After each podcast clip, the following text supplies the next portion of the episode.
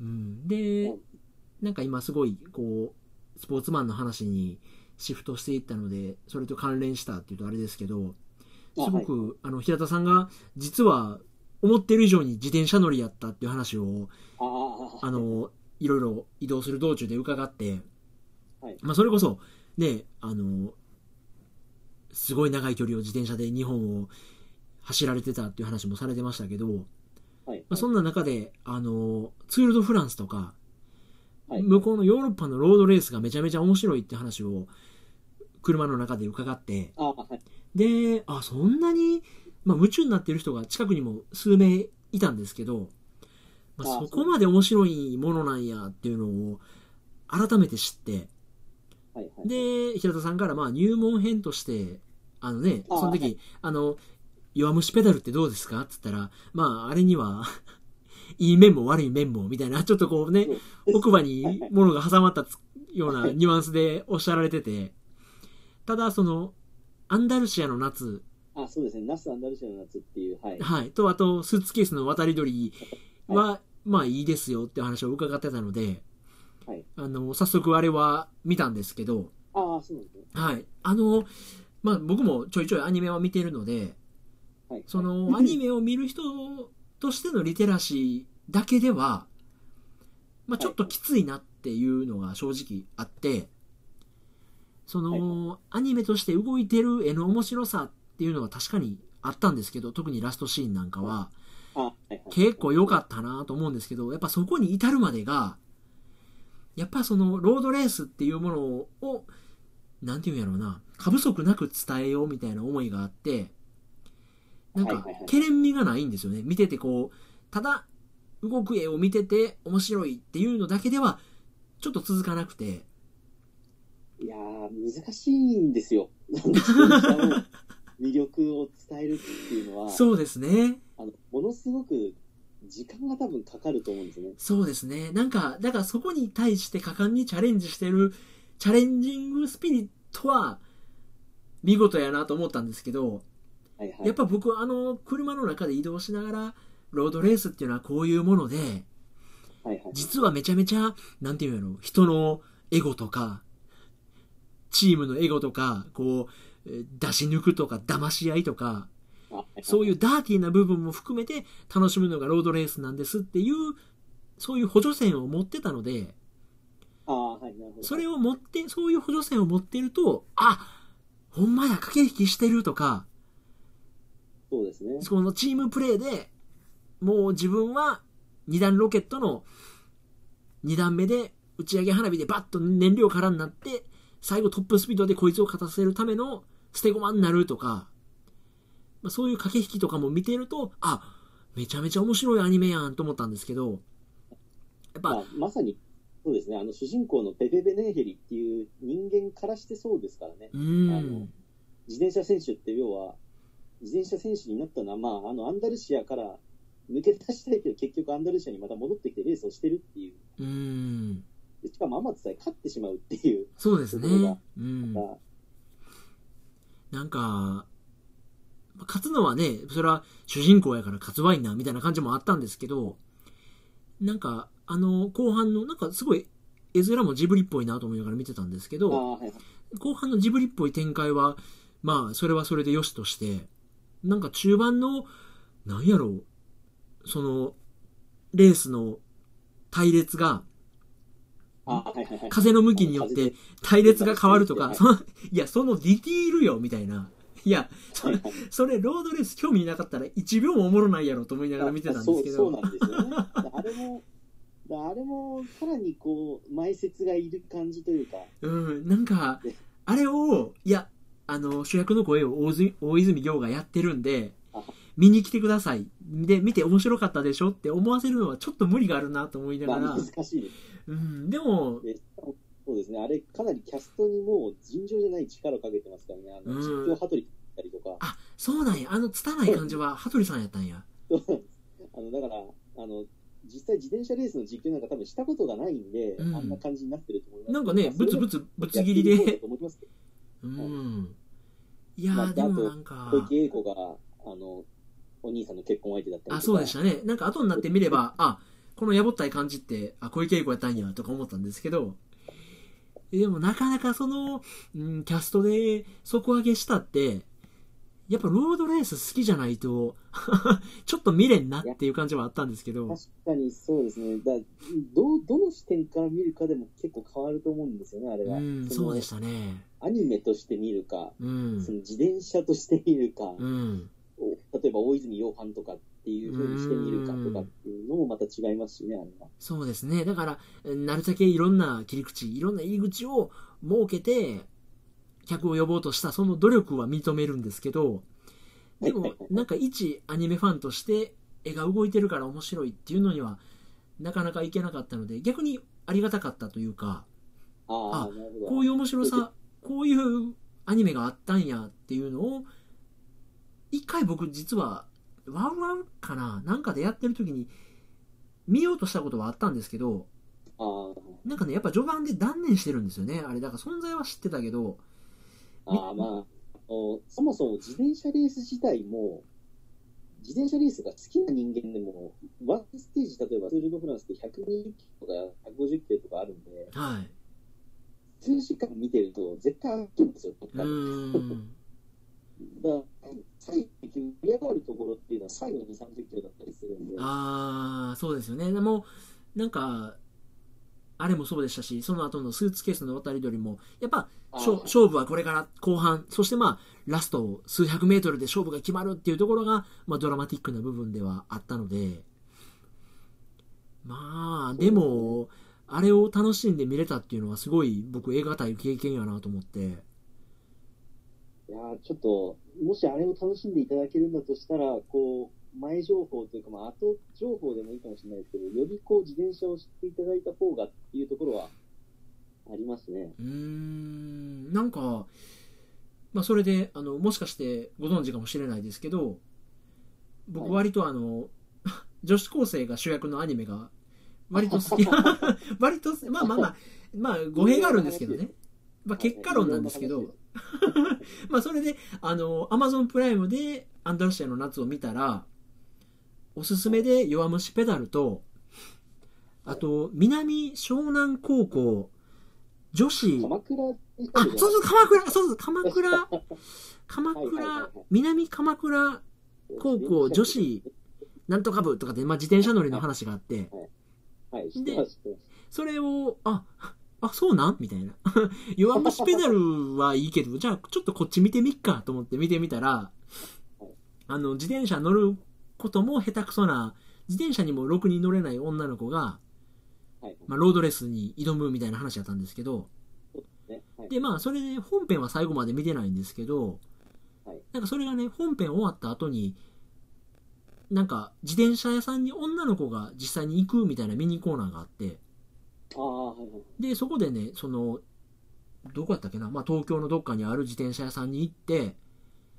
あの自転車どう初めて乗るんですけどどういうのがいいんですかみたいな感じでああ、はいであのフレームの高さはちゃんと足がつく高さがいいよとか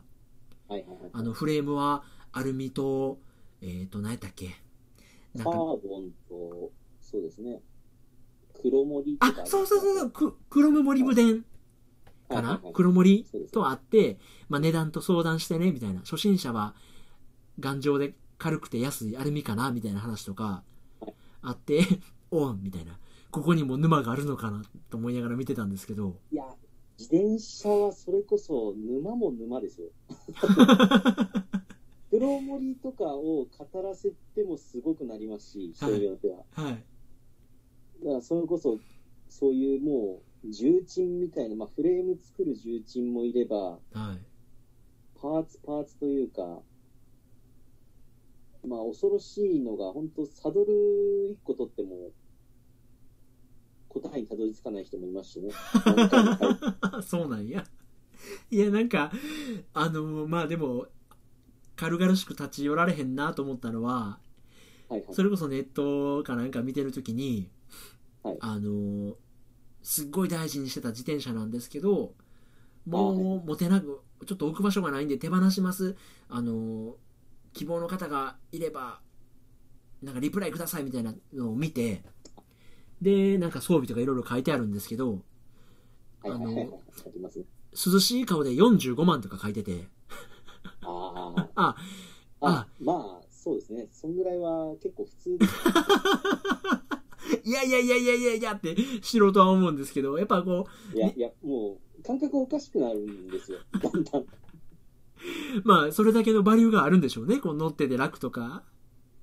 まあまあ、一番、多分、まあ多くの人がそうだと思いますし、今自分が一番重きを置いてるというか、やっぱ乗ってて気持ちいい自転車っていうのはいいですよね。うーん。いやー。まあ結局あれも機材スポーツなのでう、ん。その高い機材ならば、じゃあすぐ速くなるかとか、それが最高かっていうと別にそういうわけではないんですけど、おー。ただやっぱり、その高くなれば、グレードが上がれば上がるほど、まあ日本だとシマノっていう、まあ一番その釣り具と自転車おー、釣で、り具。はいはいはいはい。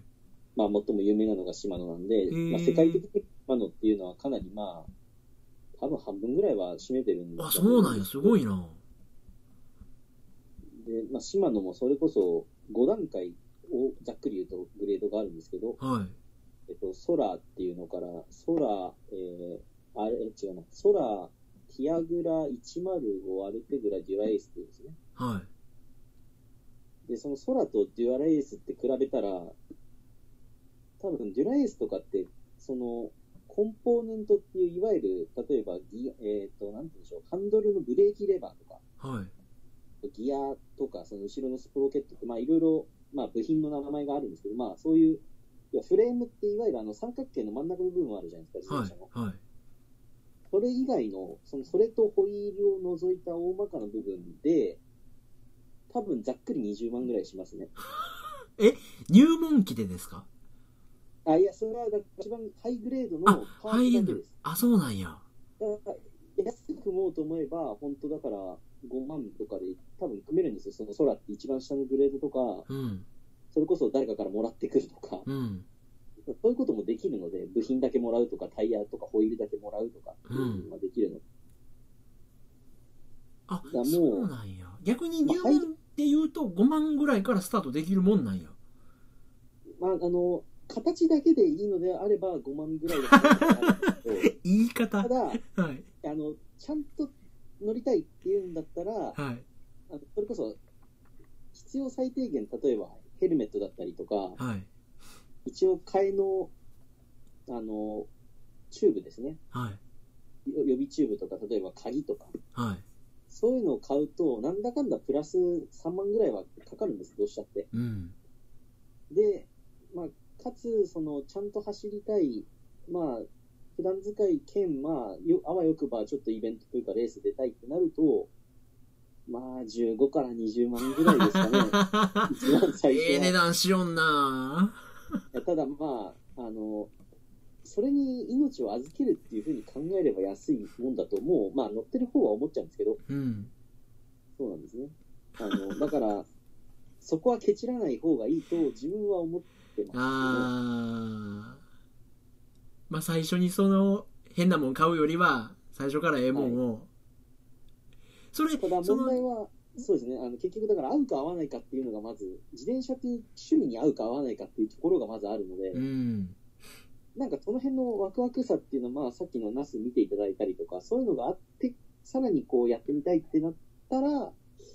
いいかなっていうか、なんかまずちょっと乗っていただいてとかっていう方がいいのかなっていう気はしますけどね。あーいやまあちょっとでも難しそうやななんか、まあ、特にあのアンダルシアの夏を見たからもありますけど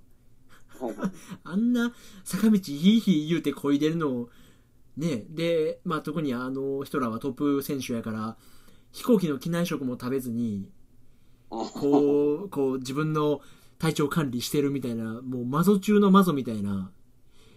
まあまあ、あれは極端ですからね。あの見てて、まあ、一方でその南鎌倉の方は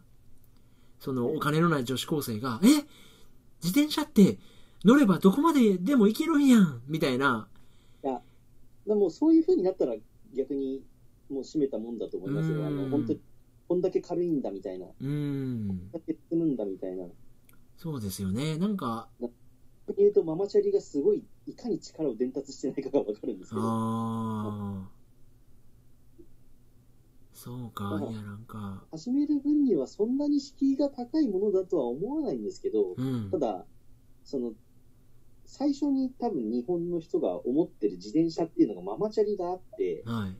い。で今まで最近ちょっとマシになりましたけど、ママチャリって本当1万円出せば買えちゃう時代があったんですよね。うん。なんかそんな感覚がありますね。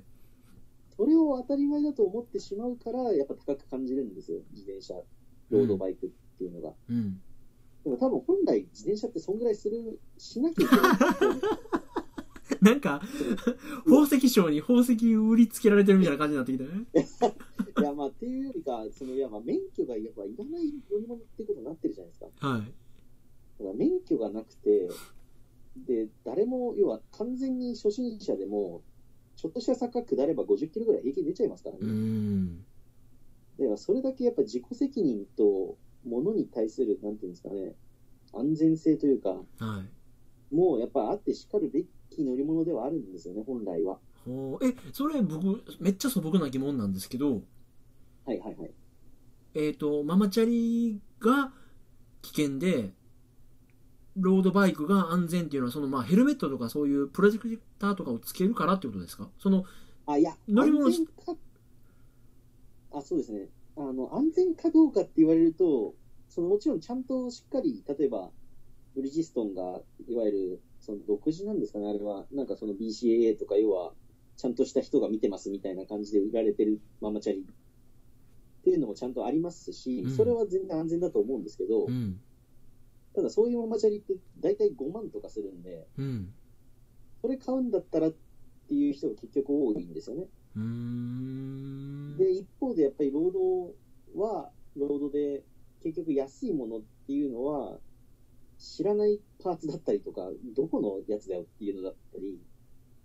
で、要は結局シマノのやつだったら、ある程度安心があるっていうのは、結局シマノって互換性があるんで、うん。ある程度ものだったら、大体そのどっかのお店とかにあったりするんで、何かがあっても大丈夫なんですよね。へえ、このニコンのボディやったらニコンのレンズとか、シグマの山はまるとか、そんなあれがあるんや。そうそうですね。互換性一が応その三三大コンポーネントって言われる、まあ、その、自転車の機材の、なんですか、中の部分って言えばいいですかね。うんブレーキレバーだったりとかの部分で、そのシマノっていうか日本ですね。うん。あと、カンパっていう、カンパニョーロっていうのがイタリアで、はあと、スラムっていうのがアメリカなんですけど、い。はい。で、もうほほぼほぼ世界中の自転車はこの3つなんですよ。へえ。で、まあ、一応、要は安定のシマノみたいな感じですね、その中で言うと。あ、そうなんや。まあ、堅実であると。ただ、その遊びがないのが嫌だっていう人もいるんで、そのカンパとかスラムっていう方に行くんですけど、ひ行く人もいるんですけど、はあなんかアメ車とかそんなイメージですかね。ちょっとこあそう、うそう混沌な感じとか。いはいはい。あただ、カあ。ンパニョーロは、すごい高いです。ものすごく値段が高いんですよ。へえ。え、でもその、えっ、と、ツール・ド・フランスとか、そういうバリバリのトップ選手もシマノに乗ってたりするんですかああれも、もちろん、あの人たちはもう機材提供してもらってますからね。ああ、そうかそうか。むしろ、むしろあれは、スポンサードという自分のか好。きな、そうですね、自分が好きな機材に逆に乗れないというか、ああ。要はスポンサーのものに乗らなきゃいけなかったりするんで、あーだからそのすごいトップ選手とかだと、あの、面白い話というか、ロゴ削って、上からその会社ですよって嘘ついて、もう明らかに違うってもう知ってる人は知ってるんですけど、へえ。建前上そうすることだっ たりとかあと個人で、そのシューズだけは個人で契約してますとか、はありますね。どうしてもこれじゃなきゃ合わないって言って、それだけっていう。あ。はあ。いやー、なんか、あれで、その、もうね、僕、ロードレースの知識はアンダルシアの夏しかないんですけど、面白かったのはあ、みんな、あの、インカムつけて、ああ、はいはい。こう、なんていうんですか、監督と喋りながら、こう、差し引きとか、そうなんですね。あれはでも、多分ヨーロッパというか UCI ってまあ世界戦レベルの試合では有効なんですけど、はい。うん多分日本はまだダメなんじゃないですあ、か。そそのだからうなんや。か管轄によっても違うんですよ。へえ。で、だから一時期その、その無線をなくしてレースしようって言ったら、結局選手がボイコットしたみたいはあ、はな。あはあはあ、そういうことまなあ、んや要。は、その監督からの指示とか、で、要はあれも、その指示が本、本来狙った通りに行ったり行かなかったりもうすーるんで、んで、またそのテレビで見てるのと違って、そのラジオツールって言って、その、あれもその無線が何個もあるんですけど、そのコミッセールって要は、あの運営しか聞けないラジオというか無線があったりとか、へその全体、その状況全体に教えてくれる審判者から出してくるっていうんですあかね。あそういうのがあったりとか、もう本当それこそ鋭くなんですか。その最たるもんなんで、もう、至るところに人間の意志が働いてますよね。ああねそこで仕掛けるとかストップやっていうのを全体を見てる人間が、まあ、選手を駒のように扱ったりとかでその選手間同士もねこうブラフかけるっていうかはいはいはい。 「おい今から俺い行くぞ」とか「もうお前そこで終わりか」みたいなことを言い合ってるみたいな描写もあってあで、売りてえっつって自分で無線切っちゃったりしますからね。へ選手が。え いやなんかああいうのを見ると実際のねなんかロードレースとか多分あの僕一時期ハーフマラソンとか出ててあああ、のそうですねマラソン見るのも好きやったんですけどあれも結局なんていうんやろ40キ42.195キロあるうちの35キロぐらいまではもう結局マシンのようにはいあまあ、動き続けてることそうですね、もうずーっと一定のリズムで、とにかく距離を縮めるだけのマシンみたいな感じでずーっと行ってて、ほんと最後の数キロで仕掛けるやつ、それについていくやつみたいな駆け引きが生まれるっていうのがあるので、なんかそのギリギリのとこまで行くお膳立てみたいな35キロやったりするんですけど、はいはいなんかそういうレース全体の流れみたいなのも分かってくると、楽しむリテリテラシーができてくるかなっていうのは思ったんですけどね。そうですね。あの、ちょうどその辺のバランスがいいのは、あの、漫画ですけど、あの、カモメチャンスっていう漫画はすごくバランスがいいですね。へー。自転車を知らなくても、その人間模様を含めて楽しめるっていう。はーい。その、あの、弱虫ペダルのいい部分と悪い部分っていうの話を以前伺って、その悪い部分としては、とにかくもう、あのキャラの乗ってるチャリに乗りたいっていう人がお店に退去して、もうなんか、自転車屋が弱虫ペダルのグッズショップみたいになってたっていうことを言ってはって、あの、池袋の、そうですね、ワイゾドって、まあ、いわゆる自転車屋のビッグカメラとかヨドバシみたいなとこですけど、はい。量販店は、池袋のところは完全に一時期そうなってましたね。あーなんかででも、も、まあ、それも入りではいいんだと思うんですけどね、うんその自転車買ってもらうっていうところではいいと思うんですよ。うん、やっぱでもそれだけファンを生み出すう熱狂的なそのなんていうんですかレオドレスの厚さみたいなのが弱ペダには描かれてたりもするんですかまあ、キャラがすごい尖ってますからね、あれは。あだからそのキャラが立ってるっていうんで、まあ、ある意味いじりやすくもあったんじゃないですかね、すごく。ーうーんいわゆる不条死みたいに言われてる人たちが、すごいこう、いじりやすいキャラとか、うんというか、キャラクター設定だったり、あーじゃあその平田さんが自転車乗りとして呼んでる分には、うんまあまあまあみたいな感じ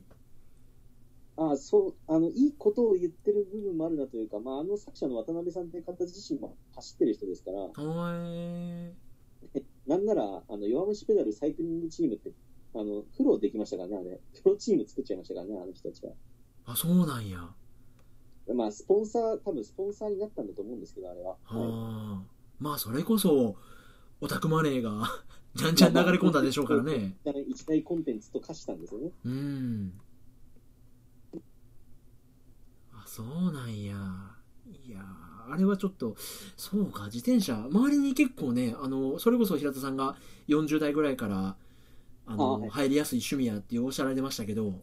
はい、はい。割と近くの、あの、まあ、僕の子供の旦那さんの友達とか、友達の旦那さんとかが乗ってはるので、はい、はい、は見してもらおうかな、なんか。い。まあ、本当に、ちょっと興味を持っていただいてっていうところから入るのが一番。で、まあ、なおのこと、あの、それこそあの、王吾のあたりをちょっと、まあ、本当に数時間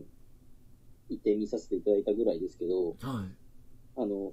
あの辺だとグラベルロードとかが面白いかなって、要は、ロードバイクと、あの、まあ、いいわゆる一番わかりやすいのは、クロスバイクってあの、マウンテンバイクとの合いの子みたいなのがあるじゃないですか。はい。で、ちょっとグラベルロードっていうのは、えっ、と、マウンテン、え、違いますね。クロスバイクとロードバイクの間みたいな感じなんですけど、はい。要は、あの、ハンドルとかフレームはもうロードバイクで、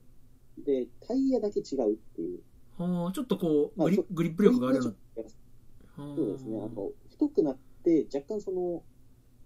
沼地というか、泥のところも走りやすくなると。はシクロクロスっていうのもあるんですけど、シクロクロスはもう完全に競技なんで、あれは。あ。はい。それよりかグラベルロードの方がもしかしたらいいのかもな、なんて思ったりも、。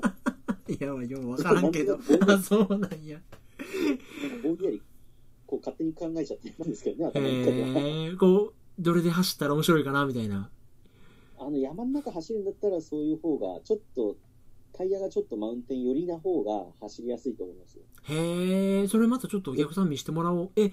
それはじゃあちょっとツーブルっていうか、お、お前分かっとんなっていうふうに思わ思われるのは、はいはいはい。今日はロードバイクで来られたんですかグラベルロード乗ってはるんですかとかって言うと、おお前分かっとんなってなるんですかまあ、もしかしたら逆にグラベルロードって、まあ、最近ようやくこう認知されてきてるんで、あんまりむしろ知らない人の方が多いのかもしれないですけどそね。んなマニアックなんや。まあ、まあまあ、でもし乗ってる人だったら知ってると思いますけどね。へえ。まあ、やっぱり競技によっても、その自転車って一言に言っても、全然違う乗り物になるんで、あの空気圧が違ったりとか、うーん。例えば、あの、競輪とかで使う、あれはピストバイクって、あれはもうギアすらないですからね。ああ、そうかそうか。一時期問題になりましたね。あの、まあ、ギアもピスト、あ、ギアもブレーキもない。うん、街乗りで乗んのはどうやねんみたいな話あありれましはたももうんね。街で乗るもんじゃないんですよ、そもそも。あ本来は。あ、そうか。それもまたちゃうんや。 マニアックやな。ちょっとまあまいあ、やちょっとね、今、そうこれから涼しくなっていい時期ではあるんで、ちょっと、はいはいはい。みんまなあ、ぜひぜひ、その、本当にご興味持ため、持たれているのであれば、ただでも、本当あのくらいの、ちょっとの距離であんだけ幹線道路に出られるのであれば、その山の中走るのはグラベルロードとか、それこそ、変な話、マウンテンバイクとかでもいいかもしれないとは思いますけど、はい。でも、ロードバイク乗ると、まあ、あの、舗装路、まあ、日本舗装路が多いですから、はい。やっぱり舗装路、ロードで走った時の感じっていうのは、まあ、多分一回経験していただくと、結構驚くと思います。へえ、こんなに違うんだっていうのへえ、そうなんよ。は。はい。 わかりました。あの、ちょっと頭入れときます。ちょっあと。はい あの、何でしたっけ京橋の飲み屋。トミさんでしたっけあ、えっと、トヨです。トヨさん、 トヨさんと同じぐらいちょっと頭入れて、そうですね。ちらつけばちょっとやってみようかなと。はいはい。ぜひありがとうございます。なんか、あと、こう、1ヶ月ぐらいで伝え残したこととかないですかえっと、じゃあ、駆け足で何個か言ってもいいですかああ、もちろんもちろん。えっと、まあ、その、今まで結構、そうですね、前半がダウナーの話をしてしまったんで、いやいやあ。の、上がるというか、まあ、お思い起こすと、やっぱりこれはと思ったっていうんですかね。はい。そう人間らしくみたいなことを考えてたら、はい。ああ、そうか、せめて人間らしくってエヴァンゲリオンで言ってたなとかってあり思いま出したして、ね。はいはいはい。そっか、だからあの、それこそ、庵野秀明という人が、あの、昔それこそ大阪の SF 大会で大根っはてい。いう、大根、あの、大根4のオープニングってめちゃくちゃ有名な動画があるじゃないですか。ありますね。全部手書きで書いたっていう。はい。で、あれを見返して、はい。あだから、だからもう、もともとそれは自分は感じてたんですけど、その、クールジャパンって言うじゃないですか、そのアニメだったりとかを。いや、でもクールは、あれはクールっていうのはちょっと別称というか、クールなんじゃなくて、あれはパッションなんじゃないかとずっと思ってるんですうけーど、自分はん。で、あの、やっぱ改めてあの、手書きで書いたあの感じとか、その、あの、ELO のトワイライトを聞くと、うわ、トワイライトすげえな、みたいな。歌詞見てもそうですし、はい。で、その、実体人参の話しましたけど、最近ちょっとトワイライトが来てますね。あ、そうなんや。あだから、その、まあ、安野秀明という人が、その、天木氏を来たれっていう曲を作ったっていうのも、まあ、あれもやっぱ聞くと、あやっぱりあの人すごいんだなっていうのも思いましたし、うんであの手書きでそのすごい映画っていうんですかね、あの最近こう、その友人の中にその映画フリークがいて、うんはいその映画、今までの映画で5本あげろって言われた中の1本に、はいレッドラインっていう映画があるんですけど、はいあのそれこそ木村拓哉が主演で声優してたっていう、レッドラインはいはいはい、はい、えなっんかまあ、とそれもレレースものなんですよね、はいはい SF はいレースものなんですけど、はいなんかあれも、なんかその、まあ彼、まあ友人から聞いたのは、はいなんかあれ7年かけて作ったらしいんですよ。しかも全部手書きで。はいはいはぁと思って、まあ買って見てみたんですよね。はいでああまあ確かにそういうだけのことはあるなと思って、ただまあ、でもその同じ時期に、やっぱりナス、アンダルシアを見直してみると、やっぱ自転車に感情移入してるのもあってか、いなんか感じ方は同じぐらいの熱熱量だったんですけど、うんでも7年かけて映画作るってすごいなと思って。うんはい、はい。ありましたねパーティーセブンのオープニングとかもやってたやな人やなあれ名前忘れてな僕も見ましたねレッドラインあ、そうですか。はいえーちょっと調べていいですかね。えー誰やったっけっと、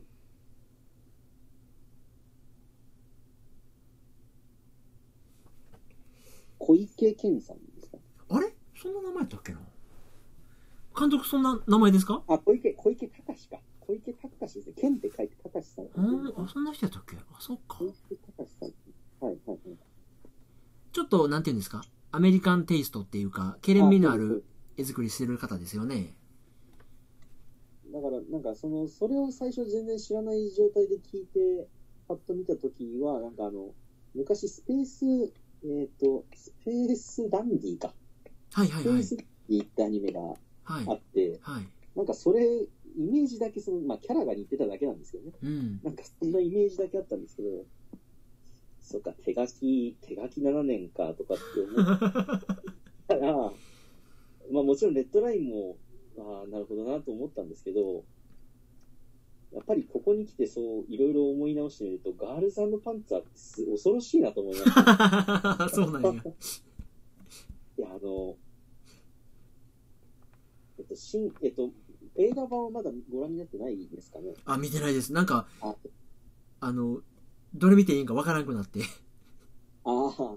まあまあ、ぜひ、あの、OVA 映画と見ていただければと思うんですけど、あはい。の、まあ今、新劇場版っていうのをやってるんですけど、 なんか、まだ終わってないですよ。6作ぐらいやるって話ですよね。そう、そうなんですよ。一作終わって、はい。で、次が来年の9月とかって言ってて、はい。 だから 本当に、あの、終わる頃に、下手すると本当ガルパンおじいちゃんになってる人も結構いるっていう、ガルパンおじさんが。そういう、本当それもそれぐらいなんですけど、はいや、なんか、あのー、本当小回り一つに、それこそ一夏かかってるとか、もうそんなのザラなんですよね、い。へえ、あ、そうなんや。あの、アニメは。で、なんかしかも、その最近ちょっとまた見直してみたら、その制作陣の話というか、なんか11話、12話だけ、ちょっと途中空いてるんですよね。はい。だからできない、できないというか、そこで急遽また作って、あー間数ヶ月空いて作ってみたいなことをやっていて、はちょっとあれは、すごく異質な熱意があるんですよね、やっぱい。うり。ーっん。ていうのをちょっと改めて感じて、また見てたり とか。そうか。再プッシュされるっていうのはちょっとまだ見てみようかな。なんかでも、うーんと、まどかマギカの時に感じたんですけど、ああ、はいはいはい。なんか、えっ、と、うんね、ああいうオリジナルコンテンツって、どう転ぶか分かんないじゃないですか。そうですね。だから、その成功するかわどうか分からん中で、不安を抱えてやっていくのと、はい。一方でブレイクした後に劇場版とかってなると、ああ、はいなんかもう、ある程度客数が読めるというか、ああ、それですごいリッチというか、ね、あの、安心感を持って取り組めるみたいなのは、アニメあるなと思って。はいはいはい。なので、ね、エヴァもそうですけど、新劇場版とかって、もうどうやったって当たるに決まってるコンテンツになってるんで、あまあそうですね、そういね、う。なんそうか、理解してみればそうですね。そうやって、こう、きちんとお金が回る中で安心してものづくりしてもらえる作品っていうのもなんかね、見てみたいですね。きっとリッチでしょうし、手もね、なんていうの、不安にならずかかってるでしょうから。はいはいはい。そうか。いや、わかりました。で、また。ちょっと、もうまあ、駆け足でいきますけど、はいあの、明け星さんはいかがでしたか聞いてみましたかあちらっと聞いたかな。あはいはい。そこ、そ、そんな程度です。まあちょっとぜひご感想をというか、はい。まあ、また聞いてみていただければと、そのこの間ちょっとそんな話をし忘れたなというか、はい。まあ、っていうのと、まあ、あと、こう、今、今日々やっているというか、行く前にもそういえば言い言いそびれたというか、はいことが何個かあったんですけど、はい。あの、まず1個が、あの、今、部屋の横というんですかね、まあ、ベランダに、はい。 ベランダでこう、あの、芝を育て てます。なんか、なんかいつかやりたいと思ってたんですけど、屋上緑化用の芝シートみたいなのが売ってるんですけど、はい。で、それをこう、日々水あげながら、で、意外とその室外機に弱いんだなとかって思いながら、こう、 室外機当てないようにクーラー消したりとかはい。しながら、を育てながら、こう、日々過ごしてるんですけど、はい。で、ちょうどその5月頃にそれをいろいろやりたいって思って始めて、はい。ちょうどこう、お話できそうだっていう時ですよね、タイミングですよね。はい。 あの、その ASMR じゃないですけど、その、ずっとイヤホンを、あの、はカスタムイヤーモニターっていうのを作ってみたいと思ったんですよね。ほで、例えばその、この間のイヤーポッツの話とはちょっと違うベクトルの話かもしれないですけど、う。はい。あの要は耳型を、自分の耳型を取って、へえ。それに合わせてこう、イヤホンを作ると。もう絶対しっくりくるやつや。で、秋葉原にそういう専門店があるんですけど、はい。あの、それこそあの、羽生結弦さんとか、あの人、とんでもないたくさん持ってるんですよね。あー、なんか聞いたことある。だからなんかあ、ああいうところなのかな、感性が生まれるなと思うんですけど、はで、結構何個かこう、聞き比べさせてもらって い。、はい。もう、もう出せるギリギリと思って、もう、どうせ作るんだなと思って、もう、ほんと10万近いものを1個作っちゃったんですよね。すっげえ、マジでただえまあ、それが結局、2ヶ月半ぐらいかかるっていうのは、9月の半ばぐらいまでかかるんですよ。まだ来てくれてないんですけど、今。ただ、あみの、そうですね、視聴しただけでも、まあちょっとたまげますね、結構あれは。耳にシリコンを流すんですかあ、流すんですよ。へえなんかあれもなんか、やり方が何種類かありますって言って、歯にを、あの、割り箸をこう、口にこう挟んで、はい。この形で取ると。はい。挟み方もの、縦に挟むか横に挟むかみたいなのを言われたんですけど、まあ、それしっでくりくる。耳の形が変わるからってことですかあ、そうみたいなんですよね。へえ。要は補聴器とかをやってるところじゃないと、あれを、要は型をまず作らないといけないんで、はい。で、それをまず、その、その秋葉原のとこは下にその、その新潟を作るところがあるので、それ作って上に持ってって、で、じゃあこれこれこれで、で、この、これでお願いしますって言って頼んで、で、そこからまあ、数ヶ月待つみたいな。えぐいやなんかもう、こうやってみたいこと全部やってやろうと思って たんで、その時いろいろやってたんですよ。はいそうなんです。5月、6月ぐらいですかね。それでも、めちゃめちゃええねんっていう良さは、その、イヤホンを渡しても、他の人には感じられないですよね。そうなんですよね。その人の耳型に合ってるので、え、じゃあまあ逆にでも平田さんは、一か八かみたいな部分はあったんですかおまあ、いや、大体、こう、万人向けにするフィット感はこんなんです、みたいなのをつけた時点で、これはやばいみたいな。あーあの、なんかその視聴用のやつっていうのは、一応そういうふうに誰でも聞けるような形になってるんですよね。はで、やっぱりこう、なんかど、いわゆる、まあ、ざっくり言うと低音に寄せてるとか高音に寄せてるとかって言われるじゃないですかい。。はい。まあでも、やっぱりこう自分にしっくり、何個か聞いてる中でこうしっくりくるなと思ったのは、なんか本当に、左右から聞いてるんじゃなくて、もう頭の後方の後ろの方で音がしてる感じになるんですよね。はい。だからまさにその ASMR じゃないですけど、あの、それこそあの、ハイレゾ音源とかをハイレゾ機機器で、まあ自分も一個だけ持ってるんですけど、そのハイレゾのやつっていうのを持ってんね や。まあ はあれい。でも聞いた瞬間って結構たまげますよね。あの、おどこで鳴ってるみたいになるんで、へえ。でちょっとそれは楽しみではあるんですけど、まあそんなことをやったりとか。その、はい耳の形も取るし、あはそいはいのはい。イヤホンのどこを聞かせるかみたいなチューニングもできるんですかあ、いや、なんかある程度のチューニングは多分その機器によって多分してあるんですよね。へえ。じゃあ、あとはまあ、その、再生機器のイコライザーとかでいじってくださいみたいな。あはい、あとその人のフィーリングだったりとか、かやっぱ自分はなんか、そのどっちも中間ぐらいがちょうどいい感じになるので、あーど振りすぎてても、ちょっときついし。あの、やっぱ聞くものも本当バラバラなんで、うんうんうん。でいろんなものを聞くってなると、結局、バランスがいいやつが一番結局良くなるんでうんすうけんうんど、で、まあでもあれもそれこそ、イヤホンもハマっていくと、うん。いやそれこそー、リケまあリケーブルができたりとかっていう話になったりするんで、うん。まあ、再現ないですけどね、あれも。まあ、ちょっとそこに目処をつけて、まあ、思い切って買ってみたというか、注文してみたっていうことが一個あったのと、はい。はいはいはい。でそ れと、はい、あと、あの、何でしたっけ。えーっと、あ、サンボマスターで、あの、タンバリンみたいな話を多分2回ぐらいしてましたけど、はい。いや、あの、まさにその、神戸、あの、送っていただいた新神戸着いたホテルの、その、その日のなんか、ソングスの特集がサンボマスターでしたけどね。あ、そうなんや。 何のあれ意味だか。いやいやいやいやいや、もう、サンボマスターは超メジャーですからね、別に。いや、なんか、その、サンボマスターが、その、あの、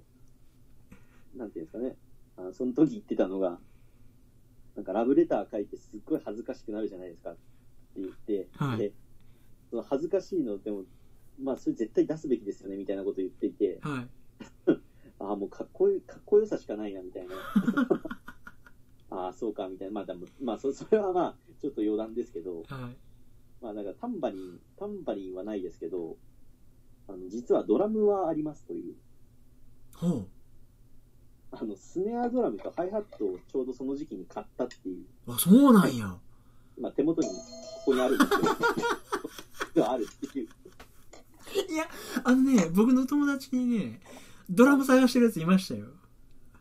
あ、そうですか。はい。お返したって言うんですけどね。はいはいはい。なんか、ベースとドラムはなんかおもんない、自分でできひんからどうやこうやとかなんか言ってる人間がいたんでだね。からあれ、いや、あの、恥ずかしい話、まあ、正直初心者未満ですけど、今自分は。はい。ただ、あの、それこそ10年ぐらい前に、あの、ローランドが出してた SPDS っていう、まあ、パッドを持ってたんですよ。はい。で、要は、電子音を要はそれぞれに当てはめて、ロックパッドぐらいあるの、電子音は出せるっていうのがあるんですけど、はいそれは持ってたんですよ。はい。でだから、なんかその、安いのでいいから電子ドラム買おうか買うまいかと思ってるうちに十何年が過ぎて、はい。で、なんか、今こうやってみたいというか、まあ音鳴らしてみたいなと思ったんですよね、その時期にちょうど。はい。で、ちょうどセッションっていう映画だっああ、頭ありましたね。はい。たりとか、はい。まあなんかいろいろこう繋がるものもあって、そうか、まあスネアとハイハットぐらいだったら買ってもまあなんとかなるかなと思っては買いに行ったと。あ。はい。で、ちょいちょい、ちょいちょいやってみたりはしてますけどね。へえ、あ、そうなん。ドラムセットをセットごと買わへんって新しいですね。いやもうそんなにできないです。あれは無理ですそのあの、それこそ玉回しとか絶対無理です。だからもうそういう、それこそだから本当うま、そんな上手い人に任せて、もうシンプルにビート刻めばいいやみたいな。へえ、なんかそのスネアの音とかも、こう、高い音とかが、その、いわゆる、マーチングバンドみたいな音が好きだったんで、はい。だからまあ、こんぐらいだったら、まあ、ギリギリ手が届くかというか、出せるぐらいかなぐらいのものを買って、今置いてありますね。手元にここにあるっていう。いや、でもいいですね。十分、リズム対できるから、ええんちゃうかな。 えーないや、なんか本当にその、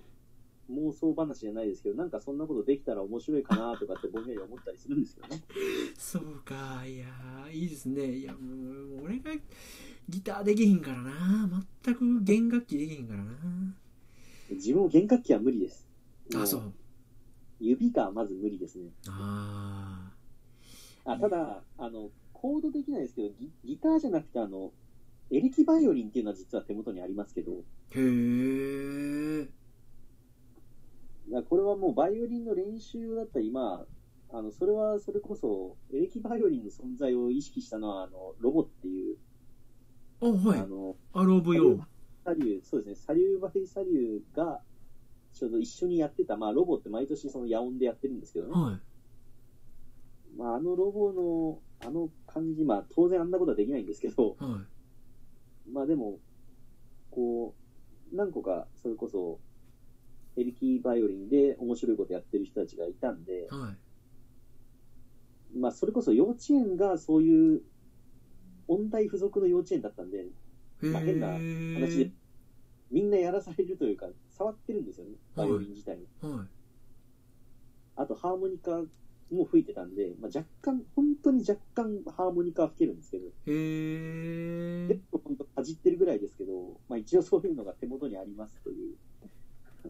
あ、そうなんいや。や多趣味やな。またちょっとさっきるかと思ったっていう、あそうですね。ーいや、いいですね。でも、なんかこう、ね、ある種、うシャニムニーかもしれないですけど、いろいろやってみるっていう、そのバイタリティがいいですね。ちょっとまあ羨ましそういするぐらい。うんそうですね。まあ、スポーツもそうなんですけど、結局やってみないと向き不向きもわかんないんじゃないですそか。うなんですよね。で、多分、まあ、それは、およいこんな話ができたらと思いますけど、スポーツ自体も日本って結局、一個のスポーツをやるっていうことが、まあ、本当に多すぎるんで、ああ、なるほどな。いろんなものをやってからっていうのがないんですよね。うん、まあなん最か近、つい愚道というかね、こう、みその道を極めるっていうモチベーションになりがちですよね。で、その最たるものが自転車ですね。要は自転車機材がないので、うん。子供用ってあるんですよ。あるんですけど、うん。結局、例えば小学生ぐらいの子が買ってもすぐ大きくなっちゃうじゃないですか。ああ。そうするとフレームサイズがああっという間に変わっちゃうんで、あなかなかないですよね。こまめにやっぱりレースやっても、そうなんですよ。ーあ、そうか。レースやっても結局小学6年生3人とか、あーもうそんなレベルだったりするんで、まあまあさすがに、あの、インターとか高校はもうかなりやってますけどね。はい。そうか。なんか、そうですね。まあ変な話っていうか、まあ関西人特有のコスパの話しますけど、はいはいはい。今、うちの子供がこの夏休みに、あの、あらかた宿題終わらせたっていうんで、スプはラいスプラトゥーン2をね、 あ、はい、言言われてました、僕もやってるんですけど、まあ子供にもやらせるように許可与えて、はいはいはいやってるんですけどまあはっきり言ってゲームのコスパたるやって感じはありますからねああんな麻薬的なものがたかだか5 6千円で友達達も集まってギャーギャー遊べるっていうのはまあまあまあそら席巻するよなっていう感じはあるんですけどやっぱゲームはそういう力はありますよね。うーんなんかねやっぱありますねなんかそれで言うと平田さんもあの僕このポッドキャストでは結局言ってなかったんかなスイッチ買ったっていうのは買おうかなそうなんですよね。そうそうです、そうです。ね多分、で、あのー、平田さん、初めて知ったっていう、そうですね。神戸来られた時に持って来てくださってて、はい、あ、の、デモンストレーションまでしていただいたんですけど、はいはい。あの時見せていただいた、あの、オクトバストラベラーはどうですかやっておられますああの、あの後ですね、はい。あの、オクトパストラベラーよりも、はいあの、今更ゼルダの伝説をやり始めまして、あああ、ブレスオブザワイルド。あ、そうなんです、ねはいなんかやたらと評判がいい、まあ、そうですね。何かなと思ったんですけど、だかはい。ら要はやっぱりオープンワールドっていうのも、何やっても自由だぜっていうことなんでしょうね、あれは。ああ、だから確かに再現ないですもん、あれ。次これやって、これやってって、目標がいくらでもあるんで、まあそのなんか僕よく知らないですけど祠の数だけでもうん百あるみたいなああ、はいはいはい。話ですもんねで、結構もう、順番無視してもいけちゃうんでう、ん要は初めからガノンと戦うみたいなことも、やろうと思えばできるみたいな。あで、なんかあれの、レビュー後すごいいいレビュー書いてる人がいますよっていうブログを見たりとか、あはいで、実際こうやってみても、あ確かにこう、なんか多分、風の旅人よりも自分は、その、ゼルダの伝説のあの、ブレス・オブ・ザ・ワイルドの方が、ちょっとシンパシー高いかもしれない。ええー、そうなんや風の旅人はちょっと、やっぱりできることっていうのがもう、ある程度限定されてるというか、はいそこまで数は、モーションの数は多いわけじゃないじゃないですか。まあね飛んであの札集めて次行くだけですからねあの素晴らしさっていうのも確かにあるんですけど、はいだからちょうど多分、確かになと思ったのは、あの、自分は全然やってなかったですけど、あの、モンスターハンターと、はい風の旅人みたいなオープンワールドをちょうどいいことをブレンドさせた感じっていうんですかね。へえだから結構簡単に武器も壊れますしね、あれ。ああそうですよねそこがもう最初聞いて鬱陶しいなと思ったところなんですよねああ。いや、だからやっていくと、まあ、あれも、あなるほどなっていうのはありましたけど、はいでもちょっと、ちょっと冷静になっちゃうと、やっぱりこう、例えば、こう、関西に行ってきたあの感じっていうのを思い出すと、あ、そうか、ゲームの中なんだよなっ ていう、まあ、ゲームの中ないんですけど、そうか、ゲームかっていう、目から自分が動いてないっていうのがちょっと寂しくなってきて、またいや熱が冷めるっていうそ。りゃ京橋の飲み屋街と比べたらゼルダも勝てないっすよそれさすがにいや、まあでも、裏話としては、その、岩田さんのその最後の関わった作品とかっていう話でもあるんで、あれは。ああなるほどその任天堂好きとしては結構その辺の話、裏話なんかもこう、まあその似たキャラが出てるよとかっていうあのがあったりとーか、でまあ一説にはねあの「ブレザル・ザ・ワイルド」の世界観の広さっていうのは京都の街を模したなんていう話もありますしねなんかそのああー、そうなんですね作ってる人たちの意思統一を図るためにあのここら辺京都のポント町とかって言って伝わるぐらいのスケール感っていうことで割と京都丸ごはいはいはいとがあの街のサイズになってるみたいな話もあるみたいですけどそいうやかでもあのつなぎ目がないのはすごいですね。まあ若干、ほんとわずかに労働する瞬間はありますけど、うんほぼそういう、時のオカリナとかの時代にあった労働とかないですもんね、ああれ。あほんまにシームレスなんやそうですね、空飛んでって、大体どこでも行けるっていう、あーあれはすごいなとは思いますね、確かに。なるほどなそうかいや評判は聞くんですけどねなんか食わず嫌いっていうか、まあ、あの、その、それこそ、ちょっと前に言われてた、リンクが右手になっちゃったっていう話。あ ああんなとこにこだわるやつもおんねんからほんまにもうものづくりって大変ですよいや、でも、まあ、そこは、まあ、ものは言いようだなというか、あの、その開発者の方もそこにこだわるのはあえてやめたみたいなことは言われてたんですよね、あそうなんやそうなんですよね。分かってたんやへえ確かそれは、あれですね、岡下さんの息子さんが左利きみたいな話でしたっけそうでしたねなんかでシンパシー覚えてたのにみたいなまあでもそういう感じ方もありだと思いますし、まあ一方でその作り手もそういうふうに、まあ分かってるよけどっていうのもあるのかなっていう。そのねプレイする時の快適さとかっていうことを踏まえるとみたいな感じなんかなそうかブレス・オブ・ザ・ワールドやってみようかなあ、で、それでですね、あの、ほほほ座は行かれたんですかね昨日ね昨日昨日行こうって言ってたんですよ小笠君とあ、はいはい。でもうバッチリみんなスケジューリングも合わせてはいはい。さあ行こうっつったらその日に昨日子供が熱出してあ、そうなんですそね。うなんですよほんでちょっとあの妻に母ちゃんに頼んでた仕事を自分でやらなあかんようになってあ、はいはい。それで行けなかった昨日行こうって言ってたんですけどねなんか19日みたいな話されてましたねそうなんですよだから行ってその後で今日お話伺えたらと思ってたんですけどあ、そうだったんですねな。かなかやっぱり子供がいるとうまいこといかんで岡崎君自身も関西には帰ってきててあ、そうなんですか。はいあの予定は割とバッチリ合ってたんですけどこんなこともあるんやなと思いながらいや、なんか、ホホホ座っていうものを、要は本当自分はこの間の回で初めて知ったんですけど、はい。なんか、その宮沢賢治を、まあ、もともと自分が本を読む始めたきっかけって、宮沢賢治のセロ引きの豪手なんですけど、へえ、はなんか全ての文章というか本に対する始まりはあれから始まってるんですよ、自分の場合は。い。はい。で、そうか、宮沢賢治かとかって思って、あの、池袋の純不動で、その宮沢賢治の本だなっていうんですかね、その辺を探してたら、はい。あの、ひらがな4文字で、ししししっていう、あの、何ですかね、これは。あの、書店の、えっ、と、なんか赤坂に双子のライオン堂書店っていうのがあるみたいなんですけど、はい。そこが